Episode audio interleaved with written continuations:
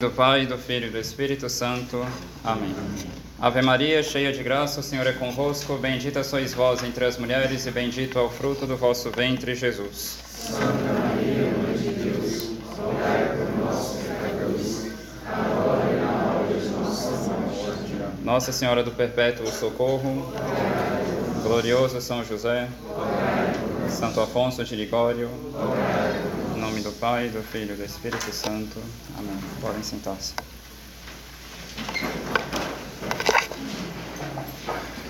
Estamos então no 16º domingo depois de Pentecostes e irei falar um pouco com vocês hoje sobre a oração. No que consiste exatamente a oração? Então, São Tomás de Aquino nos explica que a oração, em seu sentido mais próprio, consiste em pedir. É clássica a definição de oração como elevação da alma até Deus. No entanto, qual o intuito de elevarmos as nossas almas até Deus? Elevamos a alma a Deus para pedirmos aquilo que nos convém. Ora, o que convém pedir a Deus? Convém pedir, nos diz Santo Agostinho, citado por São Tomás de Aquino, convém pedir aquilo que convém desejar.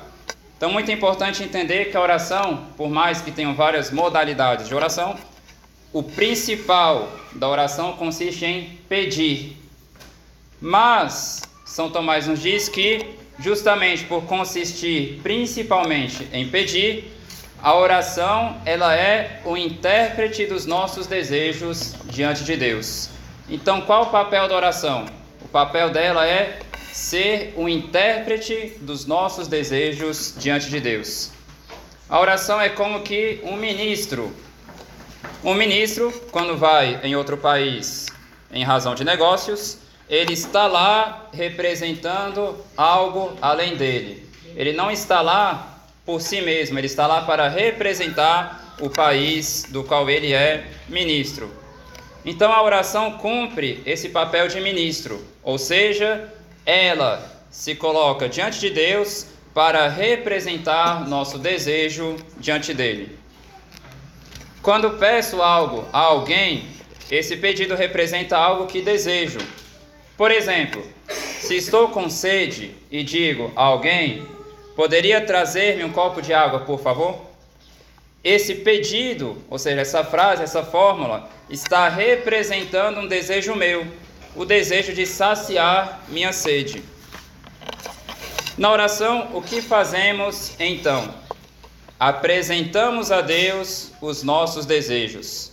E como que fazemos isso? Por meio de pedidos. Por meio dos pedidos que fazemos nas nossas orações, estamos manifestando a Deus aquilo que queremos, aquilo que desejamos. Por quê? Porque a oração é o intérprete do nosso desejo perante Deus. Então, a partir desse princípio, São Tomás de Aquino faz uma interessante reflexão. Por quê? Porque o Espírito Santo é ele quem vai nos inspirar santos desejos. Então, São Tomás de Aquino, nos artigos da sua Suma de Teologia, em que ele trata sobre a oração, ele faz um interessante comentário sobre aquelas palavras de São Paulo Apóstolo aos Romanos, em que São Paulo diz: O Espírito vem em auxílio à nossa fraqueza, porque não sabemos o que devemos pedir, nem orar como convém, mas o Espírito mesmo intercede por nós com gemidos inefáveis. São Tomás nos diz então, comentando esse texto, que o homem, por si mesmo, não pode saber o que deve pedir em oração, mas o Espírito Santo ajuda a nossa fraqueza, inspirando em nós santos desejos, a fim de que façamos orações retas, ou seja, ordenadas. Então, o que o Espírito Santo faz concretamente? Quando estamos com alguma prática de oração, alguma prática, algum exercício espiritual, o papel dele é nos inspirar santos desejos, e como a oração é justamente esse intérprete que leva esse desejo para Deus, a partir do desejo que o Espírito Santo nos inspira, devemos transformar esses desejos em oração. Então é interessante notar que o Espírito Santo inspira em nós esses santos desejos. Claro, ele pode se servir de muitos meios para isso. Pois saibamos que todo bom desejo nos vem de Deus, como diz São Paulo aos Coríntios. São Paulo diz: Não que sejamos capazes por nós mesmos de ter algum pensamento como de nós mesmos. Nossa capacidade vem de Deus. De forma concreta, como isso acontece? Digamos que alguém, escutando um sermão, lendo um livro, vendo o bom exemplo de alguém, contemplando a criação de Deus, enfim, de alguma forma entrando em si, digamos que esse alguém tem um santo desejo. O desejo de levar mais a sério a vida de oração, o desejo de levar uma vida mais mortificada, o desejo de renunciar a um certo apego, o desejo de viver a castidade, abandonar um vício, praticar uma certa virtude, enfim, a pessoa tem um bom desejo. Esse bom desejo que brotou na pessoa em diferentes circunstâncias, em diferentes situações, esse desejo foi guiado pelo Espírito Santo. Foi ele quem inspirou esse desejo na pessoa. Mas esse é o primeiro passo. E aqui nós temos um problema. Se o Espírito Santo nos inspirou um desejo, e a oração deve interpretar um desejo, ou seja, ela deve pegar esse desejo e apresentar ele para Deus em forma de pedido, isso quer dizer que devemos transformar esse desejo em oração. E é justamente isso que muitas pessoas não fazem. Muitas pessoas se limitam a ter bons desejos, mas não transformam esses desejos em oração. Digamos, por exemplo, que um padre em um sermão está falando sobre a importância de suportar com paciência as cruzes que nosso Senhor nos envia. Às vezes a pessoa está reclamando muito dos problemas que passa na vida e o padre chega no sermão, conta uma história de Santa Teresa d'Ávila, contada por Santa Afonso de Ligório, aliás, em que Santa Teresa, depois de morrer, aparece para uma freira do convento e diz: "Se eu pudesse voltar para a terra para fazer uma só coisa, eu voltaria para sofrer mais, a fim de receber no céu o prêmio que Deus reservou aos que sofrem por seu amor." Então, digamos que a pessoa escuta isso de um padre e nesse momento ela começa a se examinar um pouco. Ela começa a perceber que ela está reclamando das cruzes da vida, ela não está suportando como deveria essas cruzes então ela começa a ter um bom desejo de querer carregar melhor essas cruzes, de querer suportar melhor as dificuldades da vida, esse desejo de abraçar por amor as cruzes que nosso Senhor nos envia. Esse desejo foi inspirado pelo Espírito Santo. Mas às vezes a pessoa se limita a ter esse desejo. Ah, eu quero carregar a cruz, eu quero amar mais as cruzes, e ela não tem o mesmo trabalho para transformar esse desejo em oração. E aqui está o erro de muitas pessoas. Voltemos ao exemplo do copo de água. Ter sede não é sinônimo de matar essa sede. O simples fato de desejar beber água não equivale a ter essa água para beber. O desejo é essa sede fomentada em nós. E a graça é a água viva que mata essa sede que foi brotada em nós. Então, muitas pessoas se limitam a esse primeiro passo, ter sede, ou seja, desejar. No entanto, não transformam essa sede em oração. Repetindo, a oração é o intérprete do nosso desejo perante Deus. Então a pessoa deseja, mas ela não tem o cuidado de levar esse desejo para Deus. No entanto, como não transformam essa sede em oração, ela fica simplesmente sedenta, mas nunca saciada. Assim, quando uma pessoa faz uma leitura espiritual, ela sente o desejo de praticar melhor a humildade, a mansidão, a paciência, o desejo de se aplicar mais em amar Nossa Senhora, em imitar Nossa Senhora e assim por diante, mas a pessoa se limita a ter desejos e não transforma esses desejos em oração, e esse é um problema sério. Como diz a Sagrada Escritura, os desejos do preguiçoso o matam. A pessoa se limita a ter sede, mas não se aplica em se colocar aos pés de nosso Senhor para apresentar a Ele esse coração sedento dessas coisas, a fim de que Ele possa saciar essa sede que Ele mesmo fez surgir em nós. Então, primeira conclusão, a partir disso, nós devemos transformar esses desejos em santos diálogos com nosso Senhor. De fato, esses desejos devem se tornar os assuntos das nossas conversas com nosso Senhor. Quando estamos com um amigo, por exemplo, o que não falta com esse amigo é assunto, ou seja, há algo entre os dois que mantém fluida a conversa de forma que ela não se torna pesada. Tem sempre um assunto para estarem conversando, porque de alguma forma os dois desejam se manter naquela conversa. Da mesma forma, em nossas orações, ou seja, nossas conversas com nosso Senhor, esses desejos devem se tornar os assuntos dessas conversas e devem ser transformados em pedidos. Então, gostaria de dar alguns exemplos concretos de como que podemos transformar diversas práticas da nossa vida espiritual em conversas com nosso Senhor a partir desses santos desejos que o Espírito Santo faz surgir em nós. Então, digamos que eu farei uma meditação baseado nesse texto de Santa Teresinha, foi uma carta que ela escreveu para uma irmã, em que ela diz: Estas palavras de Isaías, ele é sem beleza, sem brilho, seu rosto estava como que oculto, vimos-lo e não o reconhecemos. Essas palavras tornaram-se a base de minha devoção à Santa Face, ou melhor, a base de toda a minha piedade. Também eu, como Jesus, desejo ser sem brilho, sem beleza, desconhecida de toda criatura.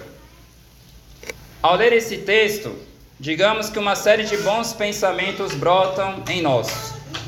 Um pensamento, por um lado, de arrependimento, pois isso nos faz examinar nossa consciência e nos faz pensar sobre o modo como estamos procurando o brilho diante das pessoas, seja nas redes sociais, seja nas nossas ações, seja nos nossos círculos de amizade e assim por diante. E por outro, esse texto nos inspira o desejo de sermos mais humildes, ou seja, de fugirmos do destaque e de buscarmos unicamente agradar os olhos de Deus. No entanto, são só desejos. É a sede que brotou diante da leitura.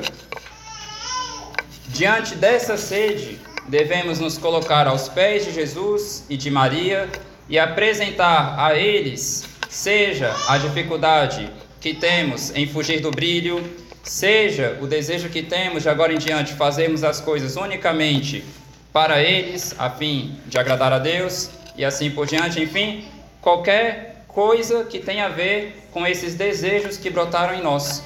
Então a pessoa fez uma leitura essa leitura levou ela a uma série de pensamentos e ela transformou esses bons pensamentos no assunto de uma conversa com Nosso Senhor.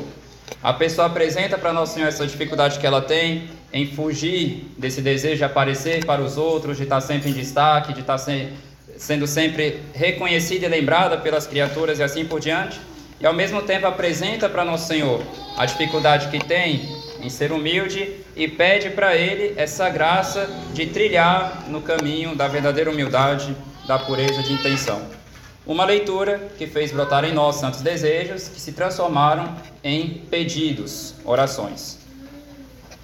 Então, nas leituras, devemos seguir aquele conselho de São Bernardo de Claraval, que nos dizia: subamos ao céu no caminho da perfeição pela meditação e pela oração. A meditação nos faz ver o que nos falta. Então, quando a pessoa está lendo, às vezes, a vida de um santo, um bom exemplo, essa leitura faz a pessoa ver aquilo que falta para ela. Ou seja, a leitura nos dá a sede, pois se temos sede é porque algo nos falta. Então, a leitura faz brotar em nós a sede, o desejo de trilharmos aquele caminho. E São Bernardo continua: a oração faz com que nada nos falte. Se por um lado a leitura, a reflexão, a meditação, ou um sermão, um bom exemplo de alguém, enfim, um bom conselho, nos fez refletir em algo que nos falta, fez brotar em nós o desejo, a oração é ela que nos traz a água viva da graça de Deus que mata a nossa sede. Um outro exemplo, quando a pessoa vai rezar o terço. Digamos que quando rezamos o terço e meditamos na coroação de espinhos, contemplamos como nosso Senhor Jesus Cristo sofreu golpes, cuspes, zombarias, enquanto nós, do nosso lado, nós só queremos prazeres, reconhecimentos, aplausos, e isso nos faz desejar seguirmos mais de perto a, a nosso Senhor Jesus Cristo, ou seja, contemplando a coroação de espinhos dele. Nós comparamos a vida dele com a nossa, percebemos que somos muito diferentes mas essa contemplação faz brotar em nós o desejo de imitarmos mais perfeitamente nosso Senhor. Então, esse desejo que brotou da contemplação do Santo Rosário, esse desejo nós devemos apresentar a Nossa Senhora, a fim de que ela o apresente a nosso Senhor e nos obtenha a graça de uma vida mais semelhante a dele. Por fim, na Santa Missa, nós temos o exemplo de que a igreja nos ensina a pedirmos certas coisas, porque são essas coisas que devemos desejar a fim de nos unirmos mais perfeitamente a Deus. Aqui vale a pena se lembrar ainda mais uma vez: a oração é o intérprete do nosso desejo. Então, se a igreja, como nossa mãe, nos convida a pedirmos certas coisas, é porque ela quer nos ensinar a desejarmos certas coisas. Então, se a igreja nos ensina a pedirmos uma graça específica em uma certa época do ano, por exemplo, na época da quaresma, é porque ela deseja que nós desejemos tais coisas em tal época do ano. Então, a igreja é uma mãe que nos ensina o que devemos pedir, porque é justamente isso que devemos desejar. Ela nos convida, por exemplo, no início da Santa Missa, a pedirmos o perdão e a purificação das nossas culpas. Por que, que a igreja, logo no início da Santa Missa, nos convida a pedirmos a Deus o perdão e a purificação dos nossos pecados? Porque ela nos ensina que quando se trata de nos unirmos a Deus, a primeira coisa que devemos desejar é essa pureza de alma. Ou seja, que Deus nos liberte dessas desordens que nos afastam dele. Nós que queremos agora nos unirmos mais perfeitamente a Ele, particularmente no momento da Santa Comunhão. Então a igreja segue uma lógica muito inspirada, de fato, totalmente inspirada pelo Espírito Santo. Depois de termos pedido a Deus o perdão, a igreja nos convida a entoarmos o glória, pois, tendo deixado de lado, com a ajuda e a misericórdia de Deus, aquilo que nos desvia dele, aqueles afetos desordenados que nos fazem não buscar a glória de Deus e seus interesses, mas unicamente a nossa glória e os nossos gostos, agora, purificados disso, podemos com muita alegria direcionar todo o nosso coração a Deus, a fim de buscarmos unicamente a sua glória e assim por diante em cada uma das partes da Santa Missa. A igreja nos convida a pedirmos certas coisas porque ela quer que desejemos tais coisas. E ela sabe melhor do que nós aquilo que devemos desejar.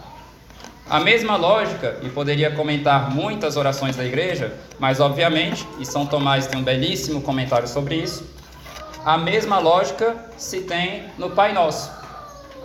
A gente sabe que o Pai Nosso tem seus sete pedidos, e esses pedidos quem nos ensinou a fazê-los foi nosso Senhor Jesus Cristo. Por que, que nosso Senhor nos ensinou a pedir tais coisas? Porque Ele quer que nós desejemos essas coisas. E São Tomás observa que não somente nosso Senhor nos ensina aquilo que devemos desejar, mas também em qual ordem devemos desejar. É por isso que o primeiro pedido do Pai Nosso é: santificado seja o vosso nome. Porque a primeira coisa que nós devemos desejar é a glória de Deus. E depois, a nossa vida deve se organizar em função do Pai Nosso. Qual deve ser a primeira coisa que eu devo desejar nessa vida? A glória de Deus. Em segundo lugar, participar dessa glória pela salvação da minha alma, ou seja, venha a nós o vosso reino. Nesse pedido estamos pedindo a salvação da nossa alma, o crescimento da igreja e também que a graça de Deus esteja sempre em nós. Depois, nós pedimos a graça de trilharmos esse caminho que nos leva ao céu e que nos faz glorificar a Deus, ou seja, seja feita a vossa vontade, assim na terra como no céu, e assim por diante. Nós pedimos porque nós devemos desejar essas coisas, ou antes, o pedido deve ser um representante do nosso desejo diante de Deus. Enfim, poderíamos falar ainda muitas outras coisas sobre a beleza da vida de oração. Mas contentemo-nos com isso e que o Espírito Santo venha em nosso auxílio, ou seja, venha auxiliar nossa fraqueza, por intercessão do Imaculado Coração de Maria, nos concedendo essa grande graça que é a arte de rezar bem e com frutos. Em nome do Pai, e do Filho e do Espírito Santo.